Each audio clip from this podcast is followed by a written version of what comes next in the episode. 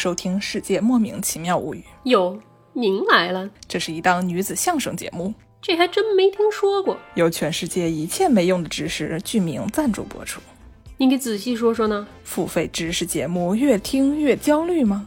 焦虑啊，我这头发都快掉光了。那么来听听知识的边角废料，拯救一下自己捉襟见肘的发际线吧，比植发手术还顶用呢！去你的吧！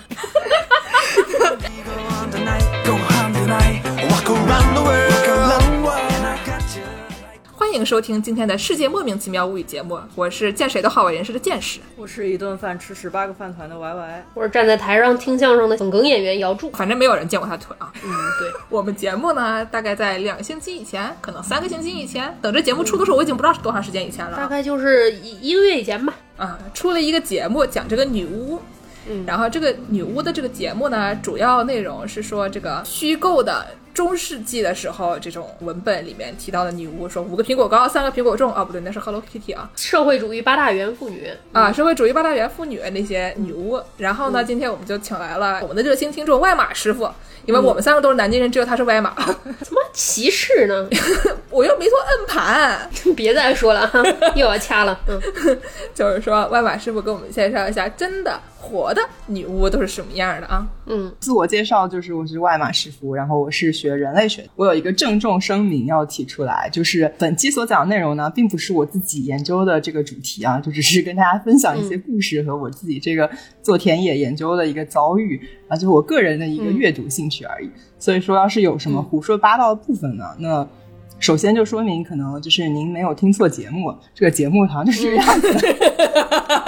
对我们节目是一个分享这个知识的残渣废料的节目，对，对正经知识不要上我们这儿来说。不会听不要听。是的，如果您对这个胡说八道不满呢，不要怪人类学，就是怪我就行了。但是可以通过加入屏幕下方的微信群，然后进群来谴责我。你看，给你们打个广告。对对对对对，万马师傅不负任何法律责任啊，我们也不负任何法律责任，我们就是一个吹牛逼的节目，对吧？这个事情不要太当真。听听。那我们从什么地方开始说起呢？可能就想说一下我第一次遇到，就是生活当中有感受到这个巫术是怎么回事吧。那个应该是我本科的时候做的一个研究，然后当时是一个很短的，就是一个类似于 field trip，就是一个像旅行性质，可能一两个星期这样。春游啊，带鸭子了吗？唉，要不怎么叫万马呢？当时没带上鸭子。带唢呐了吗？昨天我们这个何可海师傅出去春游，他虽然没有带鸭子，但是他带了两个唢呐。然后你带两个唢呐出去，那应该也算是春游。对，一般说什么一个女的顶五百只鸭子，两个唢呐可能顶五十万只鸭子。够了，够了。对，就虽然我没有带唢呐呢，但是我就是遇到了很多唢呐表演。福建地区他们有闽剧团，就当时我在这个田野的经历，就是其实是和几个同学一起去的，然后。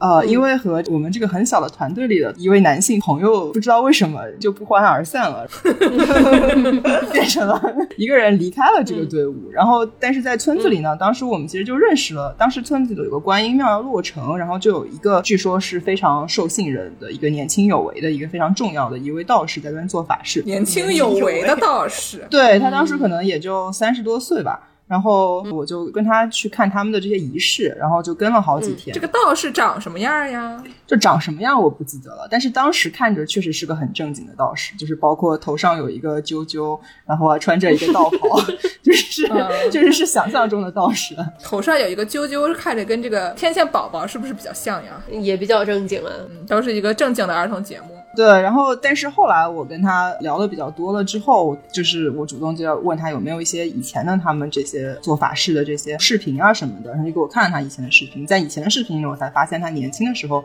就非常摇滚这个打扮，摇滚，摇滚道士，对，带一吉他去做白事，吉他倒不至于，但是。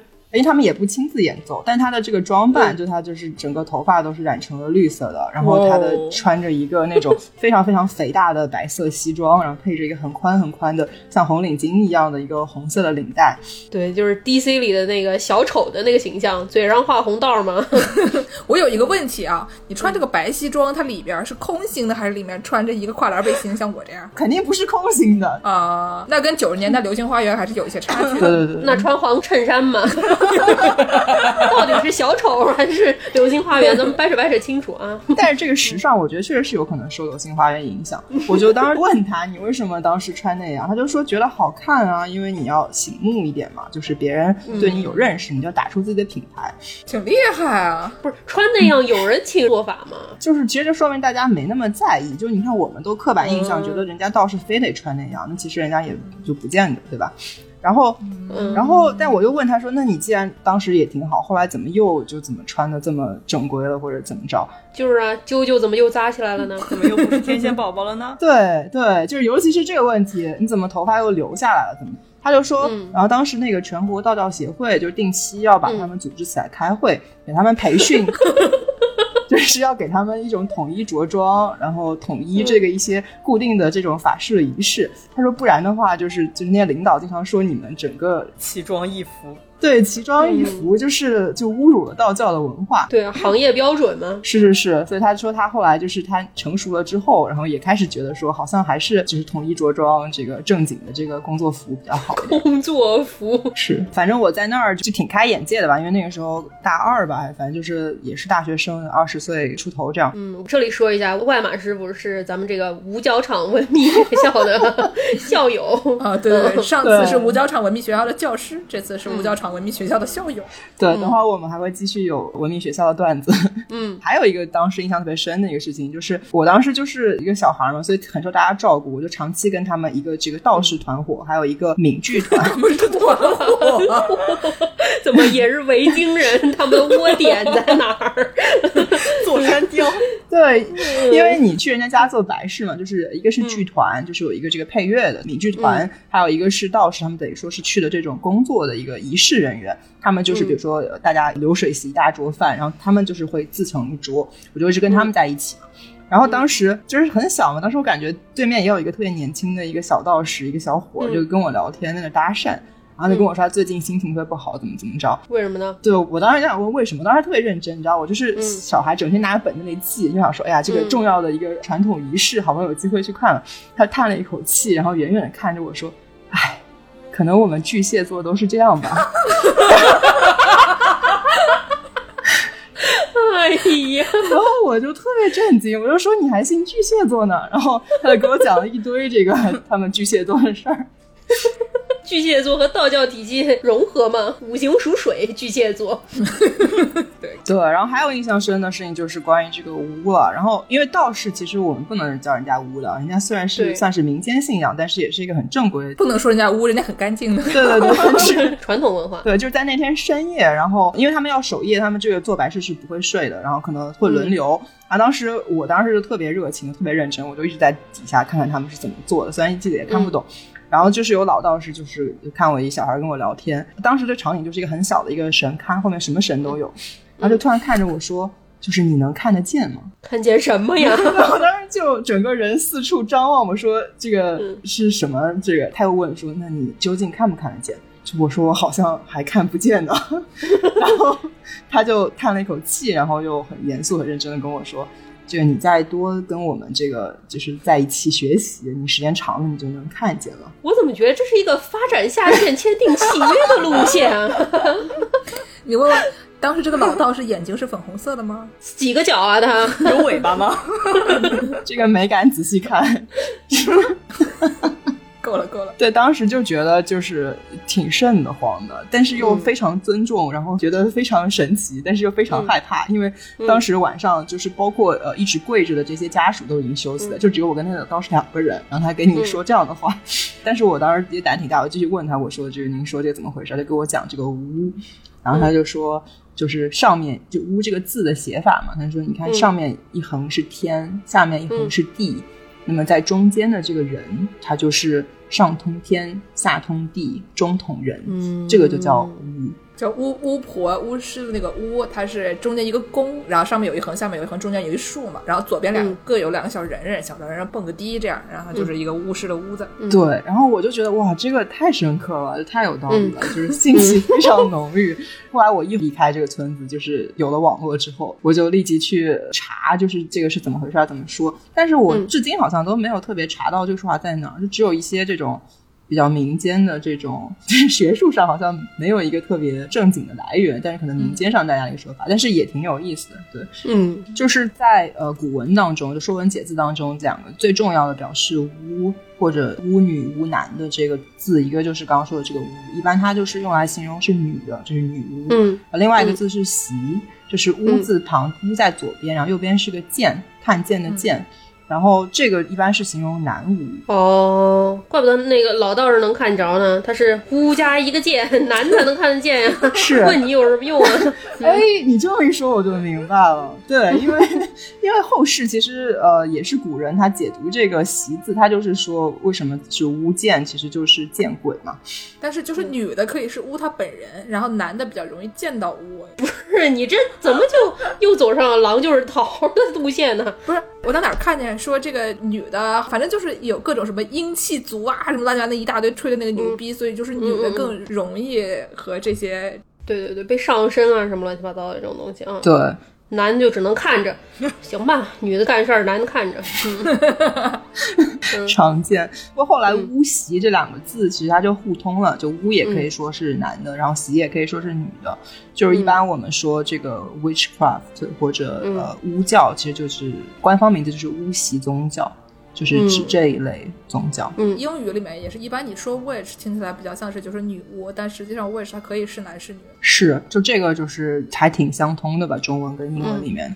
对，然后当时就我就对巫这个概念比较感兴趣嘛。那其实巫它呃也不是一个我们现在看可能感觉就是比较荒谬或者不常见的事情，但它其实一直都认为就是中国哲学啊历史传统跟巫其实是有很大的关系。然后嗯常见的说法一般是说这个。呃，是从巫的传统断裂之后，然后有了中国哲学。但是也有人，比如说，就李泽厚有本书叫《说巫史传统》，他就强调说，其实不是断裂，而是说中国的这个哲学文化就是从就上古时期的这个巫的一个这个所谓的理性化的结果，就是嗯就上古时期的这个君主啊，就是叫巫君，因为他是一群巫的这个头头。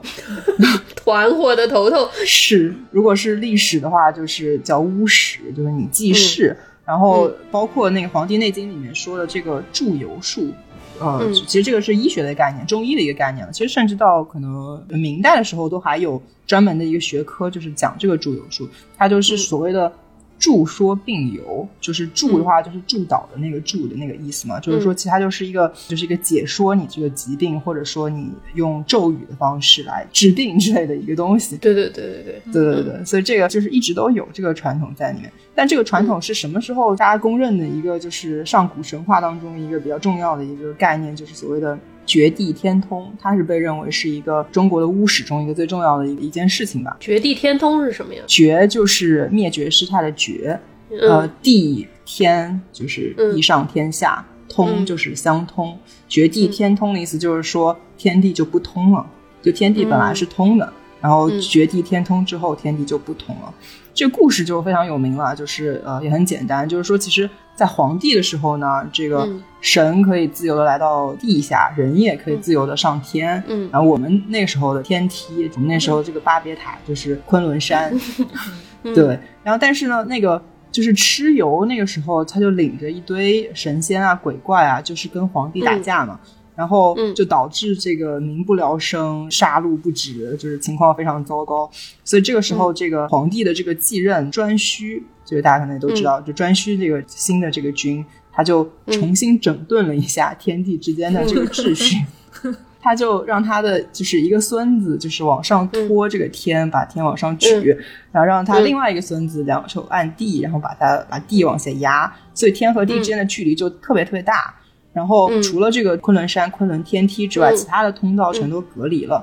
然后同时呢，这个昆仑天梯也被这他两个孙子严格的管控了起来。所以就是，嗯就神和人都不能随便的这个上天下地了。这个就是说嗯绝地天通。哦，对，所以这个时候人就只是人，然后神就是神，所以大家就没有超能力了，就大家就变成了一个平凡的人。那神的这个能力和魔法，他的这个巫术就只能被嗯特定的职业，尤其是最高的统治者所掌握。嗯然后就这么政教改革之后，所以才变得我们是失去了魔法。对，行吧，那我们现在再讲讲其他的魔法。嗯，对，那个，然后第二天就是那位年轻有为的道士，他开着车，然后带我就 是在镇上，然后他就突然停下来了，然后指着远方的那个一个女的，就是那位女巫吧，应该可以叫做，应该肯定是当地很有名的一个通灵者，她的形象就是非常符合大家的一些幻想了，因为她就是非常非常长的辫子，个人很矮小，但她辫子拖到了地上，很长很粗辫拖到地上，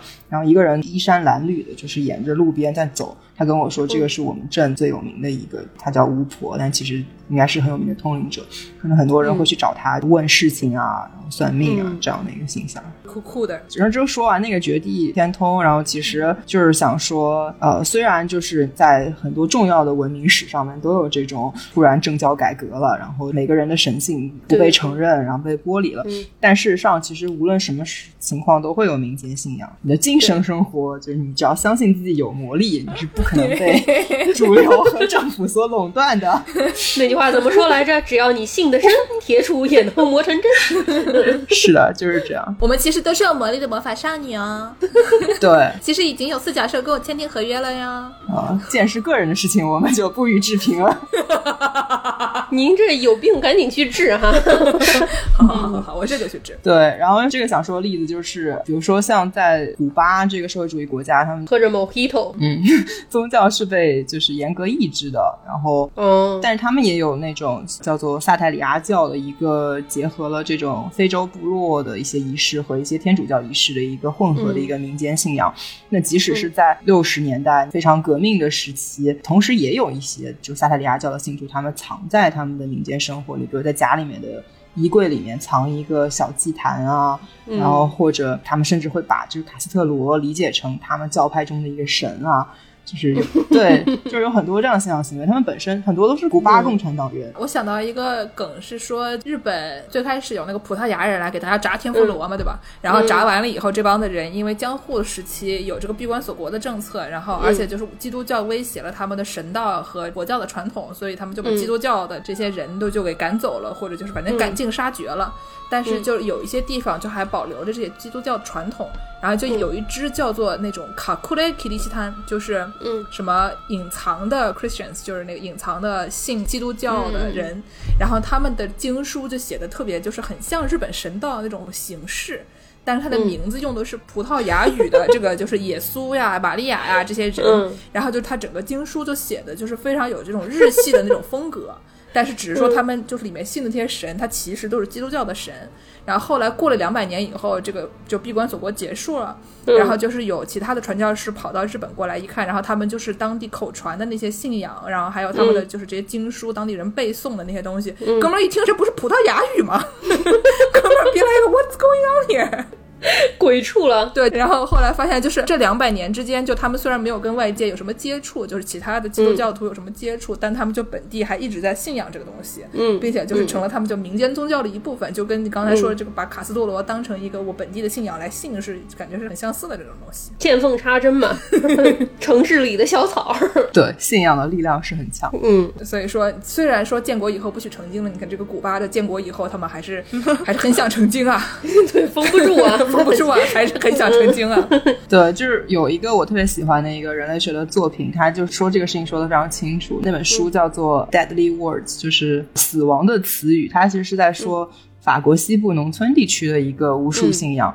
然后这本书其实有点冷门，但是他写的很非常好。他在说的一个最开始说的一件事情，他就是说这个人类学家他想去做这个研究嘛，但是他就说，如果你去到这个地方，然后你问别人说，哎呀，你们这里有没有巫术？你们这里有没有这些魔法？别人所有人都会说：“哎呀，没有，你怎么这么天真？我们这里可现代了，就是你不要就是污蔑我们。”然后对，要不别人就是这么跟他回答，要么别人就会说：“哎呀，但是我们可能确实有一些疯子，就能把其中一些人归成疯子。”但是这个人类学家他会慢慢发现，其实。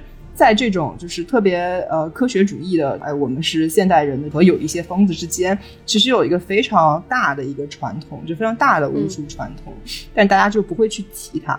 就大家就是都心知肚明，但是有一个默契，就是我们不想让别人觉得自己也有一点疯。就比如说，那、嗯对我生病了，我可能也会去看一下这个巫医，但是我觉得我不是那种疯了的那种、夸张的疯的那种人，我只是一个正常的一个行为。对对对，就是我这人也不迷信，我这就每天都转一转锦鲤，也没什么的。对 对对，这个有一个特别好的例子，就是说有些直男他们喜欢和男的睡觉，但他们说他们是异性恋。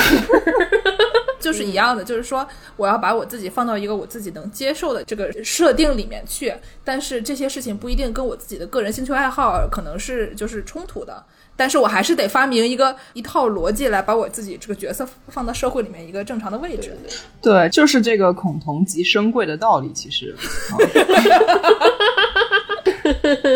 就是我本科的时候，当时特别感兴趣，就在那里旁听那种研究生的民俗课。然后有一个课老师就特别有意思，那位老师他当时的研究应该就是研究上身，就是跳大神。然后他就给经常给我们在课上放视频，有些事情非常精彩，就跟这个那个街舞一样，就是大家有 battle。对，是是真的，就是就是一个人。就是上身完就跳完这个大神，然后紧接他过，就是他们一群人在一起嘛，就是坐着好几条这种小板凳，然后坐在一起一个聚会。一个人这个跳完之后，另外一个人赶快就接着跳，然后就是是这种传播型的。怎么还大家还围一个圈儿？就什么换马师傅跳，换马师傅跳，换马师傅跳完，张师傅跳，张师傅跳完，李师傅跳，那是白萝卜炖红。对，就是这个不点名的，可能也要看神愿意上谁的身吧。人没那么多主观的东西。所以说，这个舞的风格是个什么样的呀？给大家形容一下不？以头枪地转圈儿，break dance。就就是对于我这种看不懂的人来说，就是群魔乱舞。就也许它有它的这个逻辑和意义，但是。在另一方面，上升跳大神又是一个在大多数情况下又是个挺个人的事情，所以每个人可能有自己不同的风格吧。但总的来说，就是看不懂。看着跟蹦迪是不是挺像的？对，跟蹦迪应该算是挺像。社会主义蹦迪园儿。嗯，不，刚刚得说一下，那个跳大神这个词用法其实不太对啊，因为跳大神应该是是萨满教里面的词。哦，对，萨满其实主要说的是这个中北亚地区的，但是西方他可能会把这个。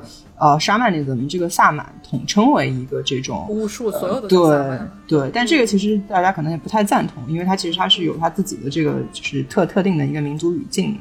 所以它跳大神，它应该就是最正确的叫法，应该就叫上身。对他那个就是你刚刚说的那个 battle，它是其实是上身，不是一个做法。跳大神给你驱魔的这么一个过程。battle，那个 battle，对。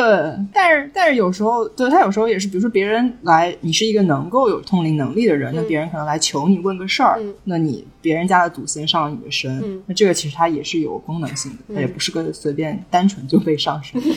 然后，对这个一个最大的一个中华文明的传统就是伏击。这个击字是有点像战争的战，它左边是一个占卜的占，然后右边是竖弯钩。对，竖弯钩。伏击其实就是挺像我们现在说的笔仙的。笔仙说是就是从伏击过来的，起源就是对，就伏击就是会有一个沙盘，或者呃东南亚可能是一个米的盘子，因为他们要做寿司。对，可能之后还能回收利用。然后用就是两根这个木棒，然后定成一个丁字形的东西，当做这个基笔，然后你就烧香啊，你就这个请神啊。然后可能会有一些参与的人，就叫做鸡童，就是伏击的工作者，他就拿着这个鸡笔，然后就神下凡附身之后，这个笔就会在这个沙盘上画画画。嗯，然后你有能力的这些人，你就能够根据他这个画出的图形或者字，然后来解读出你要问的这个答案，或者就是这个凶吉啊这些。嗯，啊，所以这个是一个很强的传统。那在中国，就是就讨论这个事儿的研究或者这个历史上的一些记载也特别多。嗯。包括比较有名的，可能就是在《红楼梦》里面，当这个贾宝玉把他的这个通灵宝玉丢了的时候，那他们就去找这个妙玉去。跳大神，跳大神没有吧？妙玉跳大神可还行？就是找妙玉伏击嘛。那对，可能没有很具体写，但是你想一想，嗯，就妙玉也是一个巫女了，在一定意义上来说。在就是日本，它不是就是推比他本人。日本那个叫口库里桑，就是那个狐狗离桑，狐狸两个字中间塞个狗，然后他是把那个就是各种希拉干纳写在一张纸上，然后推硬币，然后这个硬币推到哪儿就把这个记下来。但那个就比较像碟仙儿，对对对对对，就有点像欧美的这个 Ouija board，就是那种通灵板儿这样的。对对对对对对，就是那玩意儿。可能全世界各地都有些类似的形式。对。然后我之前就作为呃五角场文明学院的本科生，当时我们啊学院内部我们系有一位老师，然后他有一本书，他就解释这个伏击，把它解释成就是催眠状态中出现的一种。自动书写现象。催眠状态怎么样的催眠状态呢？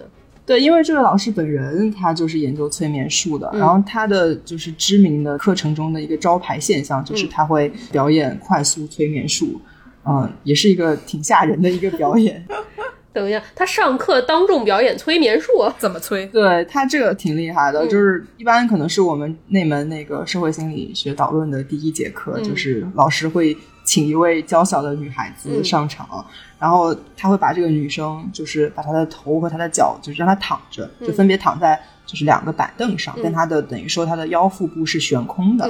然后，一般情况下这种时候其实你就挺吃力的，因为你要腰腹部用力嘛，不然你就塌下去了。就是其实你躺着都不是很舒服。这是一种锻炼思路嘛？对，锻炼核心力量。但是你的核心力量就是你真的永远不知道有多大，因为这个催眠术的 表演的过程，就是这位老师在给这位娇小的女同学催眠之后，他可能会请一位高大的男同学，或者他自己，他就是会站在这个女生的腰腹上。哇！就等于说，这个被催眠的女孩子在催眠之后，她的身体变得非常僵硬。她可以承受得住一个大汉，就或者至少承受得住那位老师的这个重量。我有个问题啊，你们研究过他每年的课程吗？他每年请上来的这女孩子是同一个女孩子吗？这是一个托的思路了，怎么可能是同一个？那一个女孩子就每一次都在第一堂课上来，这一年她就专门锻炼腰腹部，每天做五百个俯卧撑，然后头发掉光，成为了一拳超人。没有，我说的不是。我觉得这种应该就是说你自己有一些就是潜力，比如说你的肌肉有一些潜力没有发掘，人家通过催眠或者等等的方式告诉你说你怎么样使用这些肌肉，然后你就能用了，暗示你对，然后你就用上了以后，你就跟其他人不一样了。但是实际上这个东西这个能力可能是大家都有的，也不是什么，好像说只有他一个人被说了一句话以后，突然一下天上掉下来一个特异功能似的东西吧，可能。对，但是就其实催眠术的理解和我们刚刚对于魔法理解是一样的呀。我们每个人身上也有魔法，虽然就是绝地天通之后我们不许上天了，但是我们身上还是有一点点 小小的能力，可能没有意识到。就当然，催眠术它是虽然是个争议很大的现代西方科学的一个分支吧，但是它有提供一个算是科学的视角来解释这个。就是有了这个能力以后，你就可以出去到处跟人签约，然后他说：“你想学习让你的廓变得很僵硬的这能力吗？来吧，被我催眠。”健身博主，然后完之说：“师傅，我没有八块腹肌该怎么办？”师傅说：“我给你催眠。”师傅说：“你每天做五百个俯卧撑，然后你就会头发掉光，成为一拳超人。”够了，不要再一拳超人了。您去了这么多村子，见了这么多巫婆，您自己巫上了没有呢？您自己当上巫婆没有呢？就是我是有这个担心会被当做巫婆的，这个主要是我，这个是我一个算是比较长时段的一个研究，然后是在算是一个苗村，但他们其实呃从语言上来应该属于瑶族瑶苗体系下的一个村落吧，对，然后那个村子它是也是传统信仰非常强的，可以说是。在那里生活的时时刻刻都能感觉到民间信仰怎么样影响着大家，嗯，就不管是盖房子啊、婚丧嫁娶啊、夫妻吵架啊、幼儿哭闹啊，然后然后包括村委会选举啊，村委会选举怎么听着越来越厉害了呢？征地纠纷啊，这些都是都跟祖先都跟这个信仰有关系。然后它里面一个最重要的就是鸡卜，就是用鸡来占卜。用鸡来占卜，什么鸡呀？就是普通的鸡。我以为是刚才说这个伏鸡哦，不是不是。反正咱们这个节目有一个不成文的规定啊，就是每当我们说到鸡，它是哪个鸡，就是大家脑袋的那个鸡，不要问，就是你想的那个鸡。结果这次是那个会叫会飞的鸡，让我们大惊失色了。对，然后就所以那个村子里鸡特别多，然后鸡死的也特别多，因为。它的就是，尤其是大型仪式上，就是耗费的鸡的数量真的是叹为观止。没有一只鸭能活着游过南京长江大桥，没有一只鸡能活着走过这个苗村。对，对我之前给那个三位主播发那个照片里面，就当时拍一张照片，就是就是可能看到一个房间里面有几十位男子，每个人抱着一只鸡，然后来进行就是这种大型的村落型的仪式啊。左手一只鸡，右手一只鸡，背上还背着一个鸡的图片呢。以后可以在我们的微信公众号上面看啊。他这个抱着鸡做的这个法，他做的是什么样的法？就是要求的是一个什么作用呢？那个是一个集体的法事，当时他就是把这个鸡抱着他跳完就是一个仪式的舞蹈之后，然后大家乱棍把这些鸡打死。对，就把所有的鸡都打死，就是象征着就是这个村未来这一年的这个厄运啊，这个倒霉的事儿都在这个鸡上面。这个鸡已经死了，类似于帮着大家承担了这些不幸。等于说这个鸡是承担了耶稣的功能啊。对，可以这样理解。那这鸡打死了之后就扔了吗？那种一般不会扔，但它就是能吃的人非常有一定的约定。就比如说，有的人吃了，可能就会坏了这个事儿，就是导致这个仪式没有效果，甚至会导致坏的结果。但是。呃，有的人吃就可以，但它就有比较具体的规定，每一种仪式可能不一样。然后，但是也有很多小型的这种家庭里的仪式，嗯，呃，比如说拿鸡去这个算它的这个仪式的效果，比如说，嗯，你有个什么愿望，你去做法了之后，你可能杀一只鸡，然后取出它的大腿骨，然后拿一根竹签插进这个大腿中间的那个部分，然后看它会出几个血孔，然后让奇数和偶数来判断凶吉。然后这个时候，这种鸡呢，一般是你家里的人不能吃。但是你可以给外人吃，嗯，就是为什么我在那个时候就吃很多只鸡，因为你是威马师傅，对，因为我是外人，然后因为因为当时就是我住在一个人家里嘛，然后当时。因为那家人，他们其中一个家里面的一个长辈在竞选村委一大员的其中一员，然后他们为了竞选就是，他们在村里有一些政敌嘛，嗯，他们就很激烈了。他们当时觉得很多人在搞他们，就用仪式搞他们，所以他们也要反击，所以他就每天晚上都要做这个仪式。这也是个 battle 的概念。对，当时很长一段时间里，那个仪式结果都不是特别好，然后所以你不好了之后，你第二天就还要继续做嘛。然后他那个那个鸡杀了之后，就一方面他们自己家人不能吃，另一方。方面，他们也不愿意让就是太多的就是所谓的外人，就是他们这个核心家庭之外的人知道他们在做这个这件事情，因为做仪式本身还是挺被污名化的，你可能被别人知道说，哎呀，你这个人在搞黑魔法之类的这样，所以我就成了一个可能就是要负责 把鸡给吃了，鸡的粉碎鸡，对，就当然饮食就特别好，当然我不至于吃整只了，但是这确实挺多的，嗯，很不好意思，对，然后当时还有一个特别惨的事情就是。我当时住在那个别人家里面的一个小房间，然后那个小房间就是直接在那个家里的那个后面的一个院子里面。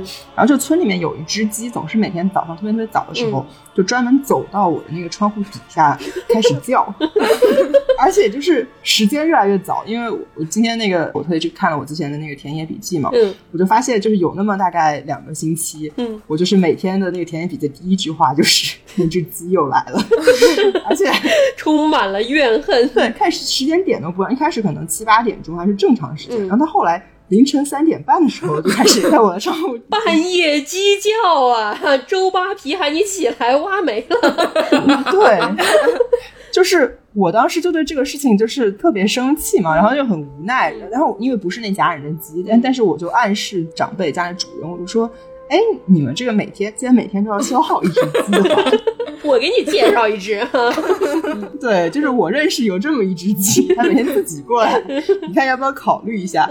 然后对方就非常婉转的告诉我，就是那只鸡特别好，为什么呢？就是因为村里面就是有个说法，就是说如果整个村子里就是所有的公鸡它都叫的时候都不扑翅膀的话。那么这个村肯定是有很大的灾难，但是这只鸡它好死不死，每次叫都拼命扑扇着翅膀，求生欲啊。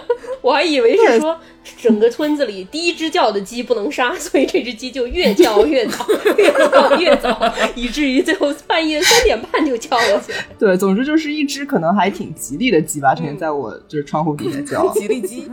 然后，所以呢，你后来都几点钟起床呀？我后来就已经习惯了呀，就是醒了之后翻个身继续睡嘛。醒过来在田野笔记上写一句：“那只鸡又来了。”然后接着睡。打开田野笔记，字里行间都是吃鸡、吃鸡、吃鸡，大吉大利，今晚吃鸡。就是，其实，在村子里面，就我们已经不太了解的这个民间信仰传统中，也有两个很明确的分支，一个是道，一个是巫。道就是一些道工啊，他就是可能承担一些。宗教事务，嗯，然后也有这种文化教育的功能，因为就是道公，大家也会叫他老师公。这是跟那个道教有关系。呃，跟道教没有什么关系，其实是苗族的一个，它可能是苗语后来被翻译成了道或者怎么样，嗯但它可能也也许也有关于就是汉族的影响，嗯呃但它其实是不一样的传统。嗯，就道公它分为文道公和武道公，嗯他们的这个能力也不太一样，但主要都是男的。嗯就是重要的一个这种红白喜事、嗯重要的这种平安活动、重要的宗教事务，都是一些男的道公承担。嗯但是另外的一个传统就是更民间信仰中的民间的东西，它就是一个巫的传统。嗯就是有一些认为有巫术能力的人，嗯他可能主要是女的，嗯就当然也有男的，但更多的是女的，就是巫婆。然后谁是巫婆或者谁是巫公、巫师这件事情就非常的秘密，大家不愿意讲这个事情，就是你不能讲的。就是大家会说，哎呀，我们心里知道，我们这个村就是有很多这种坏人，嗯就是有黑魔法的人，嗯那他们就会像吸血一样，就他们要是不使出一点黑魔法，不干一点坏事儿，嗯就他们这个魔力会反噬其身，嗯就让自己没有精神，所以他们是一定要做坏事的。这个人你一看就知道是巫婆和魔鬼。我有一个问题，就是苗村的这个黑魔法的巫师听起来就是个坏人，刚才之前说的那个巫师好像听起来就是个好人，他们这是对啊，这是个什么情况呢？就我觉得，就是本身就是你有这种一般人不能理解的能力的时候，就是总是会被寄予这种呃超脱于普通现实生活的希望。有时候这个希望是那种。哦，他能够治别人不能治的病，嗯或者他能够看到别人看不见的人，嗯呃，传达别人不能传达信息。有的时候就是哇，他能够就是超出常理的能力去害人。他、嗯他的这个能力有时候是威胁的，有时候是好的，然后只看你怎么理解。对，可能跟刚才之前那个法国那个村子有一点，大家都不明说这件事情，但大家其实可能也是相信这个事情的。但是因为是超出你平常人能力的东西，就是在寄予希望，然后希望他有超能力的同时，因为是未知的领域嘛，所以说你就会对他产生恐惧。对，是这样。当然，他另一方面也会有很多污名化，嗯就比如说在海南这个地方，所有人说到苗族、说到黎族，都会说：“哎呀，他们就是非常可怕、嗯。非常原始，他们会这个下蛊，然后他们会黑魔法，嗯就是有这种污名化的现象。然后包括就是我当时印象特别深的一个故事，就是有一位大姐，她当时年纪已经挺大了，可能有孙子的都，她当时跟我聊天，还非常遗憾的跟我说，她当年就是出去读书的时候，嗯。和一个军团的一个干部嗯。就是谈恋爱，嗯。两个人感情很好，要结婚的时候，嗯对方这个汉族男性的家里面非常不同意，嗯他们就说他们这些苗族人都是长尾巴的。Q B 对，就还是有这种幻想。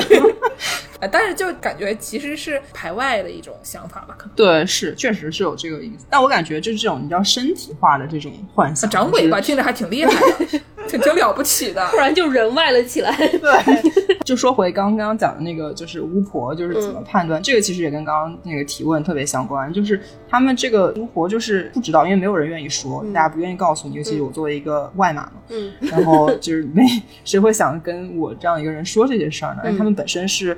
因为你要防着这个人，就是他们会觉得，哎呀，我说话做事可能就是甚至心里想什么，他这样的一个魔鬼他都会知道，所以是非常就是很隐秘的。嗯。然后呃，当时我就问他们有什么判断标准，他们经常跟我说的一个判断标准就是说，就是那些婴儿，就是等于说眼睛比较澄澈，嗯能够看清楚这些世间的妖魔鬼怪的婴儿，嗯。他们看到有些人就会拼命的哭，这种人啊，就是明显就是巫婆。然后我当时就很焦虑，我就很当时间陷入深深的焦虑中，因为我作为一个外码，然后在这个村子里，就是小朋友们不都不太熟悉我嘛，嗯就那些抱在怀里的婴儿，每次看到我就疯狂的哭，然后 以至于我很长时间也都不敢接近，就是抱孩子的这些女性。然后我这个这个内心的这个担忧就是一直藏在心里嘛，嗯但是好像大家也没有对我有什么意见，我就去后来就问了我住的家的那个大姐，我就我就装作很天真的随就很随意的疑问，我就说，哎，你说别人会不会把我当巫婆？然后装作这样不经意的疑问，然后对方就狂笑，然后他就说，哎呀，你有什么能力？就是你怎么可能是巫婆？你就是你还以为你是谁？这种感觉。遭到了看不起。嗯对，是，所以其实就是虽然他们有一些判断标准了，但他其实也外码还不是会被纳入那个标准当中的，嗯就你一个外边的人是没有这个能力的。但是我后来找到了一个很有意思的方法来判断谁是巫婆，就是我当时跟一群呃小女孩儿经常一起玩就那种十几岁、几呃几岁的这种小女孩儿，大家经常在一起玩儿。嗯然后我发现有的时候就是比如说有一个老人家经过的时候，他们所有人就立即低下头，嗯然后就是靠在边上，就不去看这个人，嗯。或者就立即立即不说话了。嗯。然后我就意识到，就那个人可能就会被认为是巫婆，因为就是尤其是小孩子会被嗯。认为你不能和巫婆产生就是目光的接触，或者任何形式的接触，因为会让你得病。所以他们肯定是被家里人教育说，就是你要注意谁谁谁，你不能跟谁谁谁有这样的接触。嗯，就是他这个东西判断谁是巫婆，也不是说他会随意的就指认谁是巫婆，他是有一个共识的吧？就是他这个社区里面到底谁是有这样的能力的，他们其实有一个共识，只是不说。哦，但其实其实是没有的，就我接下来说的，嗯就是他们就大家跟我说的标准都是一样的，嗯就是这些人啊看起来没精神啊，嗯或者看起来很怪啊，嗯然后你一看就知道了。但是其实这个标准是一个流动的，是一个呃悬浮的标准。就是因为我当时很想就是拼凑出来这个巫婆分布嘛，但我后来发现，在不同的人心中，这个村子里的这个好人和坏人的判断是不一样的。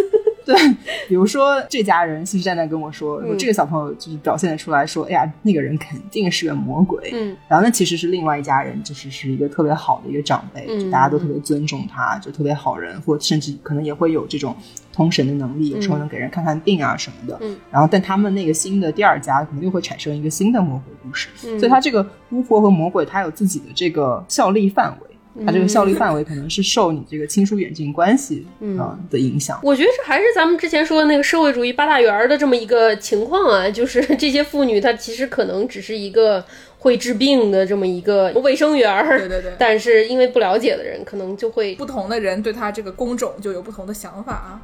嗯，是，就或者就是从一个集体角度上来看，你能感觉到那个村子里确实有所谓的就是黑魔法和白魔法之间的不同的暗流涌动，然后但是大家搞不清楚谁是黑魔法，谁是白魔法。对，就是统一来说，其实就是厄运嘛，嗯坏事嘛，嗯其实就是黑魔法的影响。那嗯好事可能是好的一个能力的影响，嗯但是你去指定谁是这个承担者，谁是这个操作者，就是每个人自己的看法。你就最近比较倒霉，你总得找一个人怪吧，对吧？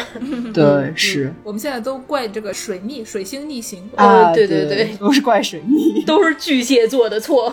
嗯你怪水星，你看就这比怪邻居强。对，然后好事都是因为锦鲤，好在我昨天转了这条锦鲤。对呀、见识之前发的那个圆彩虹啊，可管用了。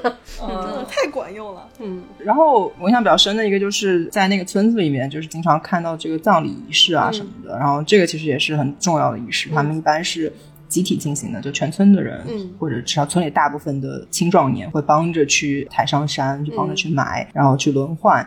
然后挺重要的一个仪式就是他回来之后，你怎么判断这个去世的老人和他这个子孙的关系呢？嗯或者他就去世老人的他的这个转世是什么呢？嗯就你回来之后会有一个比较隆重的仪式，它嗯主要的内容就是用灰，然后撒在地上，然后就随机的撒，嗯。啊，大家就是能懂怎么看的人就去看，嗯。然后你看这什么形状，就是嗯。投胎的什么形状。那、一般可能认为是，可能有蚂蚁啊、小鸡啊、蚯蚓啊这些形状，嗯。大家可能会看出来。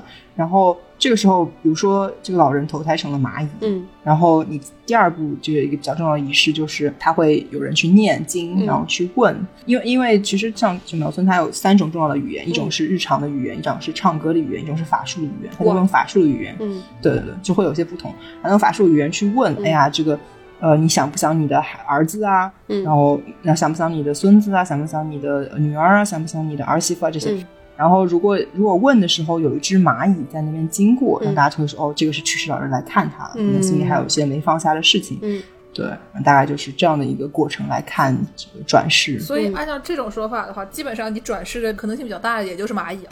对呀、不是你变成一个人，然后就是隔壁妇女抱着一个婴儿经过，啊，这个可以，这个可以。但是就是说，感觉你能变的东西就比较有限，对吧？只能变当地生态系统内的动植物。对对对，就是你不能变成一个什么华南虎之类的这种，就是高级玩意儿。你也变不成黑人啊，这个事儿也是一个对闭环了。对，就是本地的一个有机的循环嘛。嗯你有没有必要就是离开我们这个村庄，以蚂蚁的形式回来就可以了？对嗯，还挺有意思，还挺不错，挺挺 organic。对啊，对啊，对啊，自产自销。对对，呃，然后最后给大家介绍三本我觉得比较有意思，然后也很有代表性的经典人类学和巫术巫术有关系的著作吧。课上完了，外马老师给你来布置课后读物了啊！下周读一到二百页，读完之后交一篇读书笔记上来，对，由剑师负责批改，哇，交在小宇宙评论区。是人吗？剑师是本期的 TA。不过了，不过了。那外马老师给我们说说什么读本呢？然后第一个就是弗莱泽的《金枝》，嗯，金色的金，树枝的枝，金枝玉孽。对对对，就是那个金枝。嗯啊，它是一个呃非常经典的一个比较老的一个讲巫术经典著作。嗯它里面一个比较重要的观点，它就是说这个巫术分为呃两大类。嗯第一大类叫做交感巫术。嗯啊，然后交感巫术同时呢又分成就是两小类，嗯就一种是这种所谓的顺势巫术，嗯就是说人体这个分出去的那个部分，它仍然能够呃感应到你的这个身体。就比如说大家经常有拿头发。嗯然后来去做法术害这个人啊，那指甲呀，那眉毛啊，就是说这些你身体的部分虽然离开了你的身体，但仍然和人体有关系。什么熬一锅魔药，然后你喝下去就变成了一只猫啊？哈利波特。啊，因为里面有猫的这个，因为里面有猫的指甲什么的。对对，哎这个其实跟大家对转基因的恐惧很相像啊，就是啊，对啊，真的，吃什么补什么，吃什么长什么。嗯，它还有一种说法是说，你们这两个东西只要一旦碰过了以后，它就一直能对另外一样东西产生持续的影响，虽然它已经没有再碰在一起了。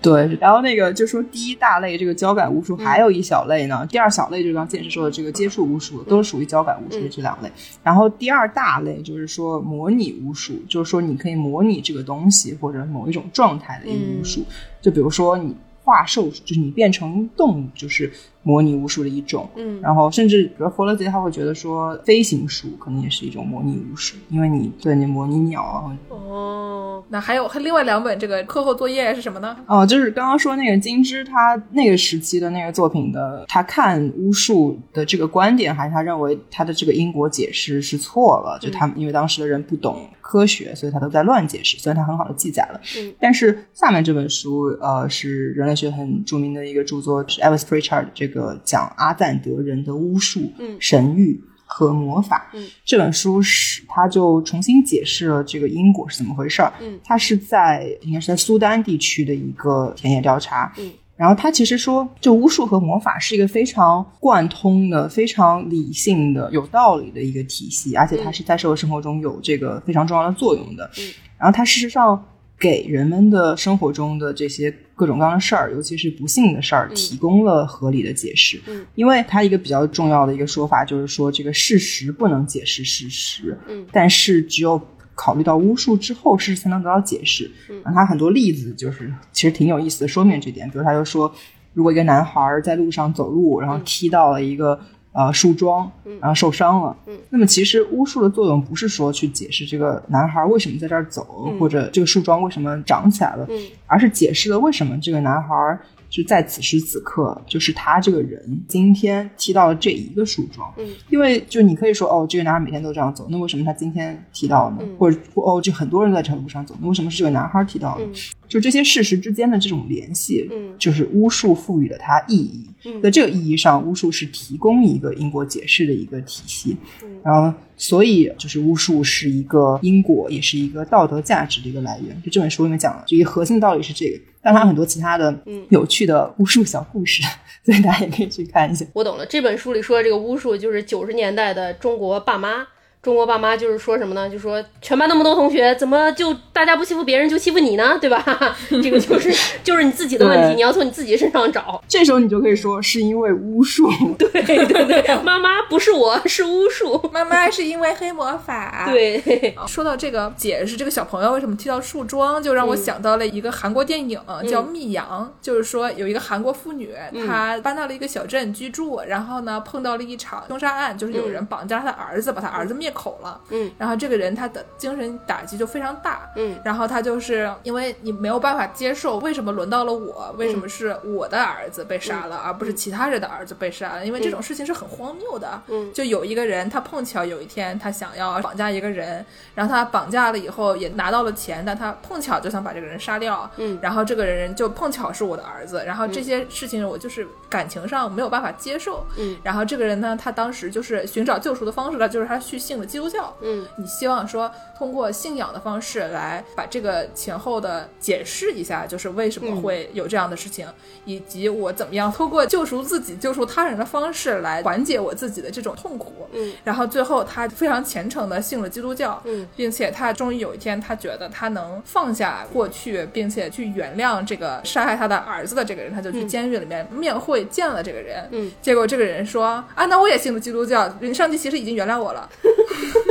这个结局特别不堪，这个结局当时就是这个女的就当场就崩溃了，然后就想说，凭什么他先原谅你，就是对吧？就是我还没原谅你，他为什么先原谅了你？对对然后就是一个对于信仰很深层次的一个探讨。但是我能想象，就是说，有的时候信魔法或者信有一些各种各样的宗教，都是有一种你不能接受这世界上很无稽的事情的发生，并且你要给他找一个解释。但这些解释并不是你通过科学或者人类现在已知的那些东西就可以解释的，你只能给他想方设法，就是安一个什么。然后我通过我自己能接受的办法，对剑师说的故事，我觉得最后其实，在他的这个对宗教的理解，他和这个神的关系当中，嗯。那他觉得这个事情又给了他一个荒谬的结局，那就说明他还没有完全的信神，因为他把这件事情又回到他和那个杀人犯之间的关系。对对对，我后来看了有一个论文，就讲说他这个最后的这个结局是很多人认为信仰这个东西是一种是我需要的时候，就好像是上网可以一键下载，然后就可以解决我的一切问题的这么一个东西。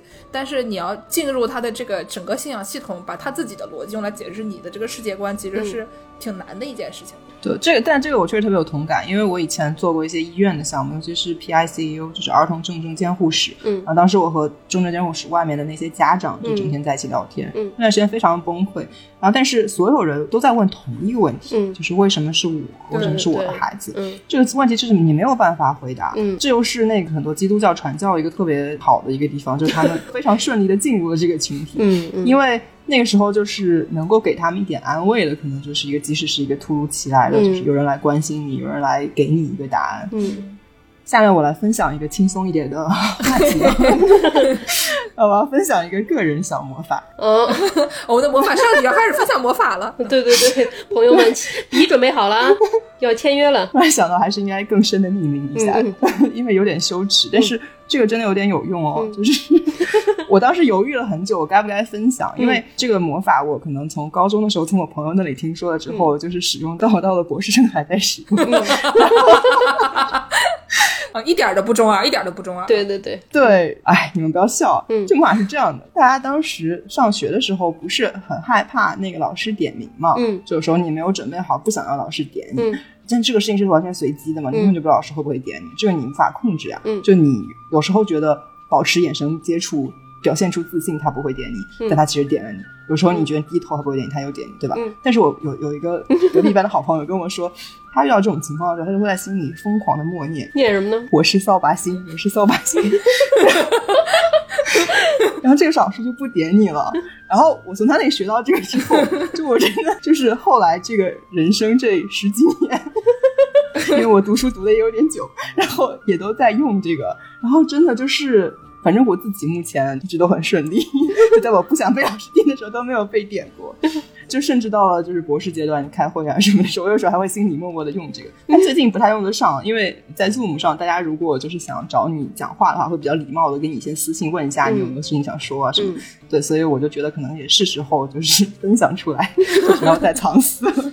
哎不行，现在这个已经不够了。现在我们要分享一个，就在 Zoom 时代如何成功的让别人不点你的这种功能。万一其他人他不是所有人都先上来问你，就是能不能点你，万一其他人就在 Zoom 上也被点怎么办呢？朋友们，看见右下角有一个红色的按钮了吗？上面写着“离开会议”，你就点它，保证不会被点上。点它，点它。对，或者我有一个办法，就是你可以假装自己就是在屏幕前不动，假装自己电脑卡了。然后你过五分钟之后，然后 try to everyone 说：“哎呀，对不起，我那个。”我还不如回答问题呢。我的妈，还得静止五分钟。嗯刚才那个读本介绍了两本了，最后一本是什么？然后最后一本是巫师唐望的系列，嗯这个是应该说是不是人类学的一个主流的著作，嗯，唐望就是那个唐皇的那两个字儿，就是当胡安。当娟儿。嗯。对，然后他是呃墨西哥的一个印第安的巫师，嗯，然后他是某一个这个印第安巫术的一个支系的一个传人，然后这个是六十年代的一个书，就更近一些了。嗯，当年 UCLA 加州大学洛杉矶分校的一个人类学的一个硕士生，他就想去研究当地的一些植物和草药，嗯，然后结果就被这个唐望收为门徒，嗯，然后这个人类学学生他就把他这个学徒经历整理成书，然后出版了，然后当时就引起了非常非常大的轰动，嗯因为大家如果去看那本书，就会发现它其实在讲一个完全不一样的呃宇宙观、世界观，然后它强调的是所谓的这个知觉状态的转换。当然，这本书的争议非常非常大，嗯因为首先它这个里面的这个具体的一些信息和知识，后来一些人类学家认为它可能是虚构的，因为它嗯并不是真正的是墨西哥印第安部族的一些具体的信息是对不上的，有很多矛盾的地方。然后人类学内部可能很多人会觉得它是一个虚构，但是嗯也有一些人坚信它是真的。嗯但是它在整个社会，在美国社会引起的轰动非常大。想搬到我们的这个今天的家庭作业也安排完了，这个嗯学生们回家以后要看完这三本书，那金枝就一千多页，看完直接去世了。大家赶紧看看完给我们留言啊！行，那我们今天的节目那就先到这里，也感谢万马师傅来参观视察我们节目，并且给我们讲了很多关于巫师的小故事。谢谢三位主播，好嘞，那我们下期节目再见。再见。拜拜。